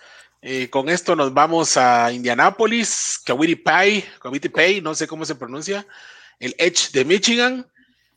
Eh, los Colts por ahí estaban entre llevarse a un tackle ofensivo por el retiro de Anthony Castons, Castonzos, Castonzo, perdón. Castonzo. Castonzo. Eh, apellidos más difíciles para pronunciar. pero también creo yo que con Pay llenan otra necesidad y obtienen a un pass rusher ideal por dentro y por fuera que se acopla bastante bien a su sistema de juego, a ese 4-3, eh, que combina tamaño y atleticismo. Entonces creo que Matt Everflus eh, estará muy contento con tenerlo eh, y que es muy hábil en diferentes puntos para jugar, ¿verdad? No solamente te juega como un edge, también puede echarse atrás y puede leer bastante bien. Entonces, Pay para mí es una muy buena adición para los Colts. Eh, para mí es una. Los Colts hicieron algo que necesitaban, fortalecer su defensa. También sabemos de que estaba esa situación del, retiro de Castonzo y evitar que perder la calidad sobre su línea ofensiva. Pero Quity Pay, de lo mejor que, estaba en ese momento en el cuarto verde del draft, fueron por la mejor pieza que podían obtener y dentro de sus necesidades estaba eso. Realmente Indianapolis el año pasado se vio mal en el tema de la carrera. Su línea de linebackers empezó a flaquear a, mediados de la temporada. Y se le fueron un par de juegos a Indianapolis en eso, tanto contra Tennessee como contra Pittsburgh. El no poder cubrir bien en la parte de atrás. Considero que, que si no hubieran tomado el, un Ainge, hubieran tenido que ir a, fortalecer lo que es la secundaria. Y para mí es un A menos en base a eso. Gracias, eh, eh, Luis. Con esto, eh, bueno, los Vikings, a los Vikings, perdón, me estoy saltando a los Titans. Los Titans, Caleb Farley, Caleb Farley de Virginia Tech, eh, creo que al final eh, se quedaron con él definitivamente por el talento que tiene, aunque hay mucha preocupación sobre los temas de lesión con Caleb. pero he sabido el talento que tiene eh, por su tamaño y la capacidad en que hace las coberturas, tiene muy buenas habilidades, es algo que puede desarrollar muy bien el equipo de, los Titans eh, y también es un big player cuando se necesita, ¿verdad? Eh, creo que los Titans podrían haber considerado un tackle ofensivo o quizá un edge rusher, que son necesidades que tienen, ya sabemos que Clowney pues ya no está con ellos pero al final fue una buena opción la que ejercieron. Eh, trajeron eh, poder a su defensa. Eh, entonces ya con Janoris, Jenkins y con Christian Fulton, creo que está bastante cubierta en la secundaria, el fondo, ¿verdad? De los Titans. Y para mí esto es un B un B más. Yo me quedo con un B. lo he hecho por los Titans y están cubriendo ciertas de las, de las necesidades. Carlos Fairley es un muy buen cornerback. Tennessee era lo que necesitaba y, se están yendo ahí. O sea, realmente hicieron, se fueron tranquilos en el draft y vamos a ver qué, nos, qué más nos traen los Tennessee Titans durante este draft. Por lo menos ayer se, lo, hicieron, lo hicieron la mejor manera posible. Listo, los Vikings eh, ahora en la, el pick número 23, después del cambio con los Jets, toman a Darisau, la verdad que les llegó esa ganga para ir a, los Vikings de Virginia Tech. Eh, suplieron eh, algo que hacía falta, realmente necesitaban un tackle ofensivo y que este tackle se queda, idealmente en el estilo de, la ofensiva, ¿verdad? Entonces, creo que es muy buena adición, tanto para Rashford Hill y para Kirk Cousins y obviamente Dalvin Cook van a estar felices, ¿verdad? Entonces, eh, muy bien, por Dariso para mí es una A. Para mí también es una A, lo hecho por, por Minnesota. Realmente este jugador lo, iban, lo podían tomar en, el pick 14, negociaban con los Jets y simplemente se quedaron sentados a esperar, ganaron eh, picks para el draft y se fueron con el hombre que querían a inicio de la noche. Steelers, número 24, Najee Harris, running back de Alabama. Eh, creo que sabíamos que Najee Harris iba a ser el primer corredor a ser elegido y sabíamos que los Steelers tenían una gran necesidad, o tenían la gran necesidad de agregar corredores, pero al ser tu equipo yo voy a hacer silencio y solo te diré que para mí es una A. Yo lo voy a dejar en una A menos por lo siguiente. Pittsburgh necesita gente en la línea ofensiva. Pero también Pittsburgh hizo lo que sabe hacer, lo que Pittsburgh hace en, los drafts, sentarse y esperar a recibir eh, la hora de su pick. Tomaron al mejor jugador que dentro de lo que eran los running backs. Sabíamos que Harris era el primero que se iba a ir. Pittsburgh tuvo esa suerte que entre Harris y Etienne era lanzar la moneda y el que, el que cayera se lo podían llevar. Para muchos va por eso, Pittsburgh tiene otras, eh, otros huecos que llenar, pero ya tiene Harris, ya tiene el corredor que, que se está necesitando desde que se fue Le'Veon Bell. Y en beneficio a Harris, simplemente voy a decir, Harris en Alabama, que es un proyecto colegial que forma corredores, tiene mejores números que un tal Mark Ingram y un Derrick Henry.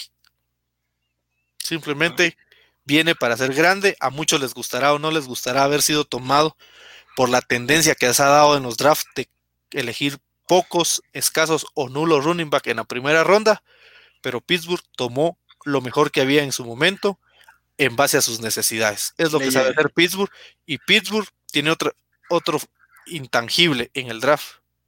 Siempre hace grandes robos siempre se lleva algún jugador en cualquiera de las rondas. Así que en Pittsburgh no el 100% de la afición está contenta, pero hay una gran sonrisa en la comunidad de acero, en la, en Steelers Nation, de tener un running back que está proyectado a ser nuestro gran running back y poder fortalecer nuestra ofensiva, que fue lo que más estuvimos padeciendo el año pasado. Les llegó de gratis, les llegó de gratis. Llegó de gratis y pudiendo escoger al que quisiera. Eh, pick número 25, Jacksonville Jaguars de Clemson, otro corredor seguido, Travis Etienne, no me la esperaba. Sabemos que Trevor y Etienne lideraron la ofensiva y tuvieron muchas jugadas importantes eh, con Clemson. Eh, pero aquí lo que hace Urban Mayer me hace pensar demasiado. No sé si era lo ideal.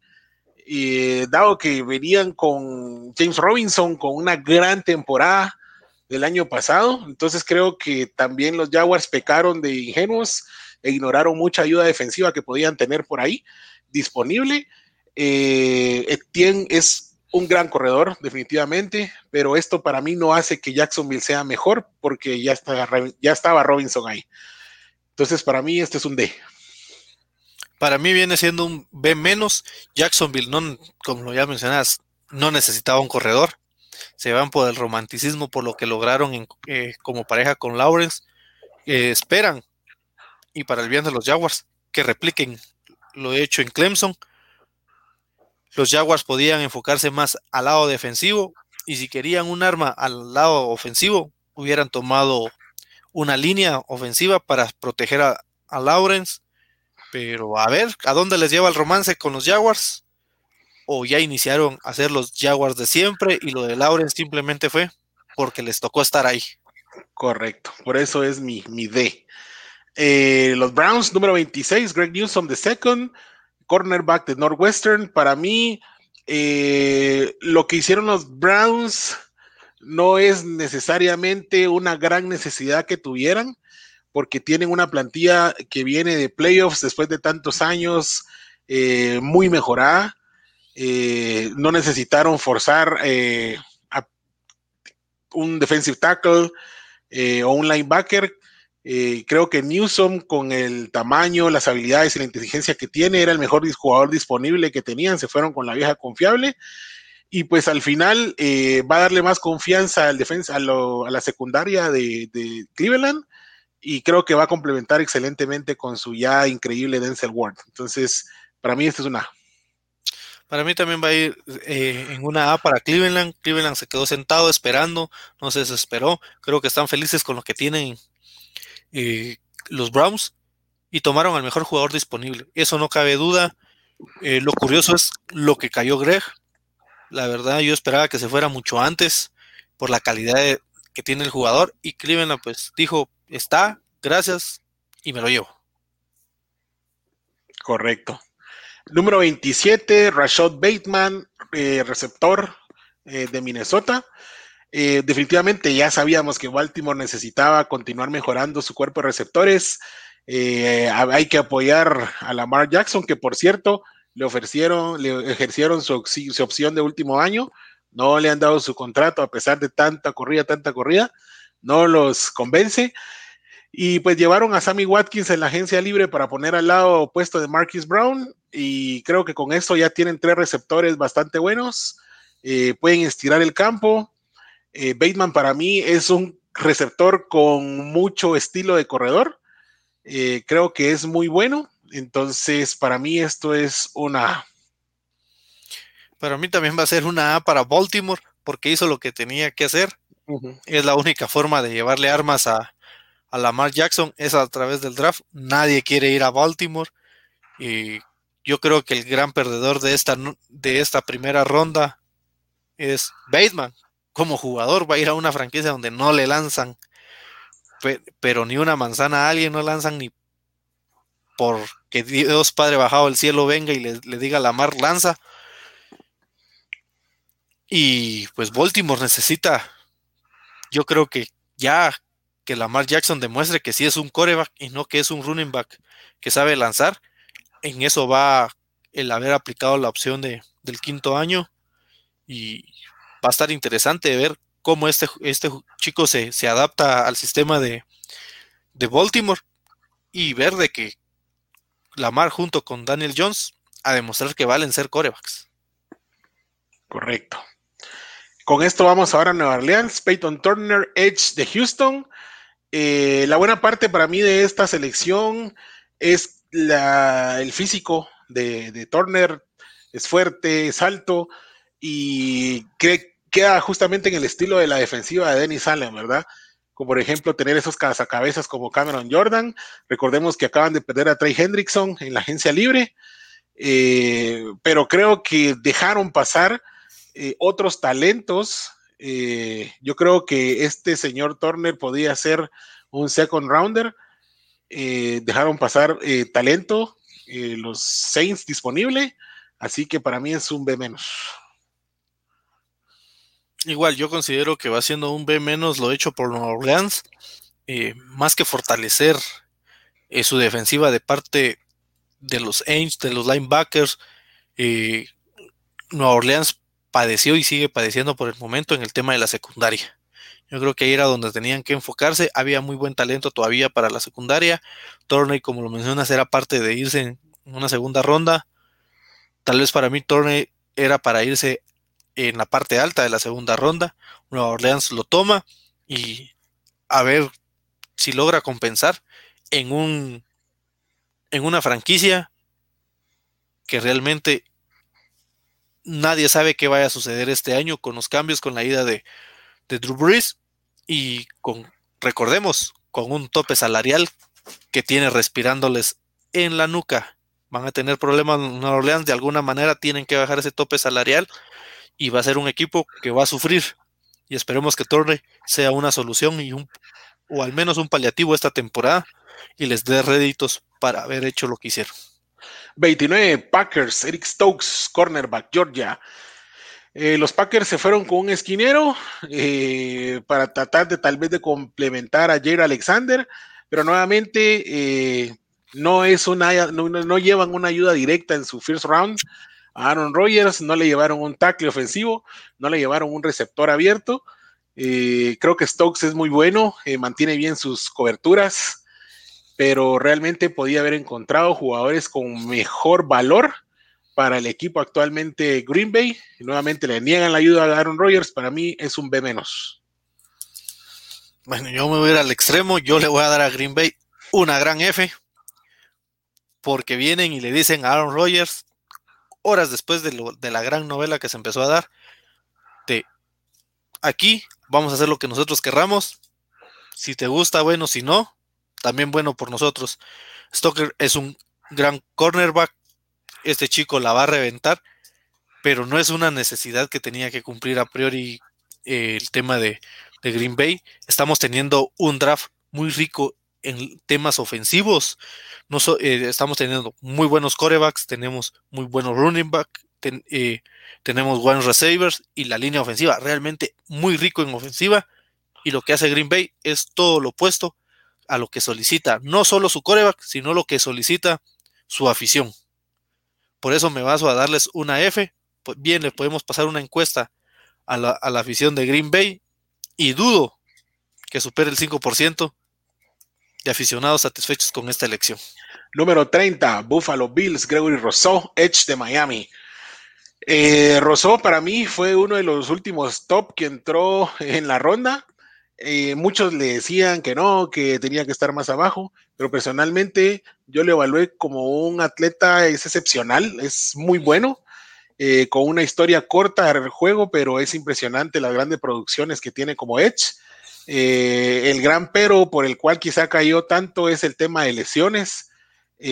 muchos creen que eso lo va a limitar, pero Buffalo al final llenó una gran necesidad para impulsar ese ataque 4-3 para Sean McDermott y Leslie Fraser eh, con esta selección. Y al final creo que hicieron la lógica porque se desapareció la tentación del corredor, eh, porque se fueron antes y el esquinero en los primeros. Entonces dijeron, bueno, vámonos por el Edge, apostemos al talento. No es que se tenga la gran necesidad ahorita de ponerlo a jugar, pero puede ser el cambio generacional en uno o dos años. Para mí es un A. Para mí va siendo un A menos por el tema de que eligen un jugador con un gran historial de lesiones. Realmente eso es lo que deja duda y el por cual vemos a Rousseau ya en el ocaso de la primera ronda. Eh, no era tal vez lo que tenían dentro de sus planes Búfalo, pero también para ellos fue satisfactorio ver que el jugador llegó hasta ellos sin necesidad de hacer mucho. Ya lo mencionaba, se fueron las tentaciones principales que tenía Búfalo y tal vez esa necesidad en el tema de, principalmente en el tema de los running back, que Singletary está intentando mantener la peña en Búfalo y de ahí paremos de contar quién más, quién más tiene. Entonces Búfalo hizo lo que tenía que hacer. La duda va a dejar y deja dentro de sus aficionados es lo saludable que puede ser Rousseau para, a nivel NFL. Si las lesiones lo respetan, ya lo hemos mencionado, también va a ser un gran jugador, pero sí va a pasar mucho su tema de salud. Esperemos que, eh, que sea un jugador que esté sano, por lo menos la mayoría del tiempo de, de cada temporada. Pick 31, Baltimore Ravens, obtenido desde los Chiefs, Jason Owe, Edge de Penn State. Los Edge se fueron de último en esta primera ronda. Para mí, Owe es un atleta increíble eh, y que puede estar más preparado para operar dentro de un 4-3, pero que si lo trabajan bien, puede ser efectivo en la formación 3-4 que suele utilizar Baltimore, ¿verdad? Eh, creo que ahorita que Baltimore perdió la agencia libre a Matthew Judon, eh, este jugador viene a cubrir esta, esta baja y pues creo que los Ravens lo hicieron bien en su draft. Se fueron dos de dos, es decir, dos necesidades clave que tenían que tener. Y para Orlando Brown, que lo canjearon justamente con los Chiefs, eh, creo que ahorita en ronda 2, ronda 3 pudieron encontrar eh, un reemplazo decente. Entonces, por hacer lo que debía hacer, para mí es un A. Igualmente, para mí Baltimore se llevó una, ya lo mencionabas, cubrieron lo que tenían que cubrir, fueron, no se complicaron y buscaron al mejor jugador que podían obtener, estando en cada uno de los dos picks que tuvieron en esta primera ronda. Perdieron talento en el tema de presión. Aparte, Baltimore venía perdiendo eh, esas, estas situaciones, estas estadísticas que te genera la presión. No estaban ejerciendo tanta presión dentro de sus coreback. Se notaba entre los juegos divisionales, que son los juegos más rudos. Y esperemos que este joven, para el bien del debut para Baltimore, funcione y para bien para Pittsburgh. Espero que no funcione. Cerramos con el número 32, los actuales campeones Tampa Bay Buccaneers, Joe Tryon, Edge de Washington. Eh, creo que los Bucks reciben un ligero golpe por ahí, por pasar, eh, digamos que podían haber buscado profundidad en el tackle defensivo. Eh, recordemos que Namodu con Su y, y Vita Bea, pues son los actuales ahí, pero Su puede ya ir para afuera dentro de poco, ¿verdad? Entonces creo que por ahí yo hubiera pensado que irían por un tackle inicialmente, pero no vamos a discutir realmente que, que este señor eh, Tyrone es malo, realmente es muy bueno. Creo que va a apoyar mucho detrás de Shaquille Barrett y a Jason Pierre Paul. Así que Tampa hizo la confiable, consiguió un talento de primera ronda en el límite, en la última selección, ¿verdad? ¿Y qué más da con Tampa? Vienen de ganar, mantuvieron a su alineación titular del Super Bowl 55 intacta, así que pudieron reclutar un aguatero, un aguador que igual lo hubieran hecho bien. Entonces, para mí esto es un a menos.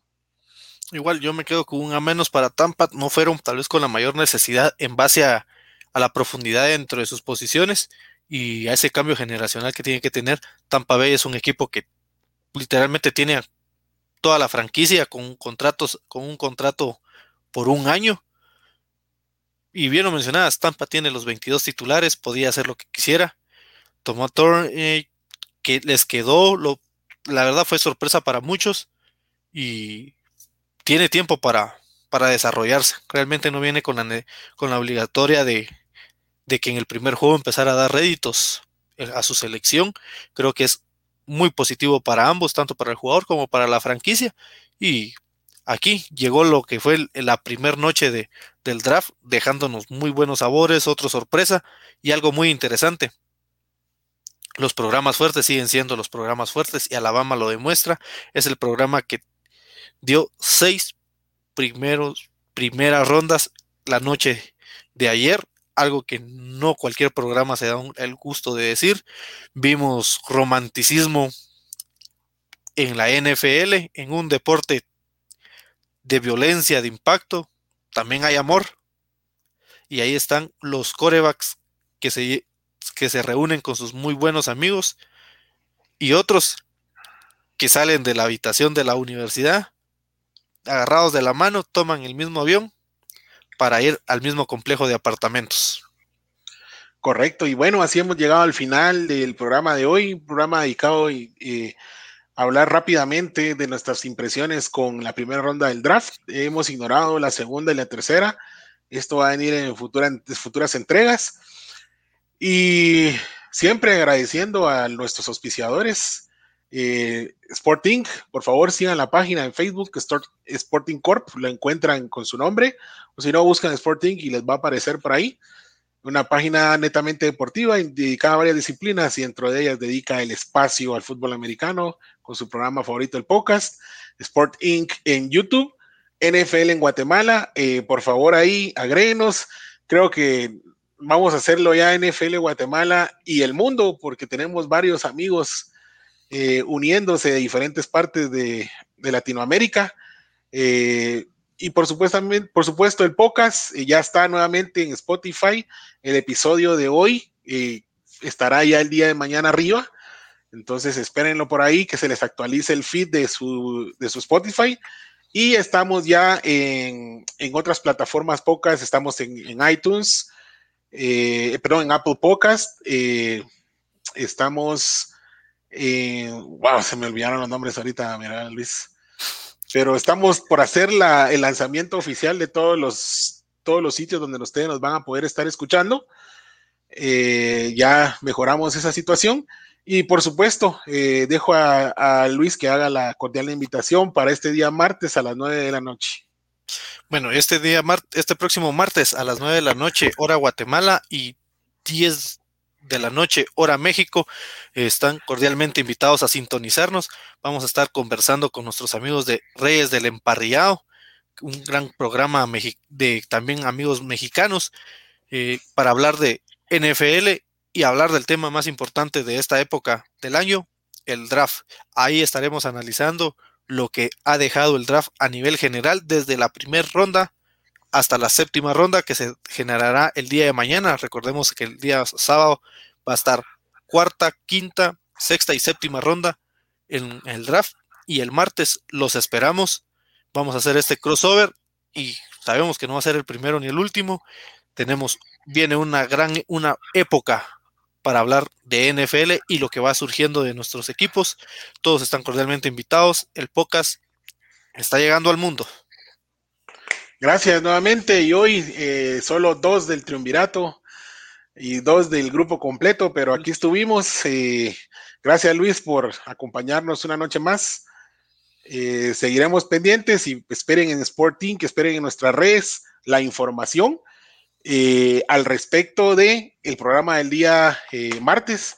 Ya estamos en Instagram, vamos a agregar la información de Instagram acá pronto, el podcast en Instagram, el podcast en, Twitter. Estamos subiendo poco a poco contenido ya que ustedes nos lo han pedido. Entonces, eh, por ahí van a estar recibiendo noticias de nosotros. Un último comentario acá, despedida. Carolina Coyoy, gracias por el análisis. Feliz noche. Gracias, Carolina, por la sintonía. Estuvo de principio a fin. Entonces, nuevamente, Tengan ustedes buena noche, eh, manténganse salvos, cuídense y nos vemos el martes.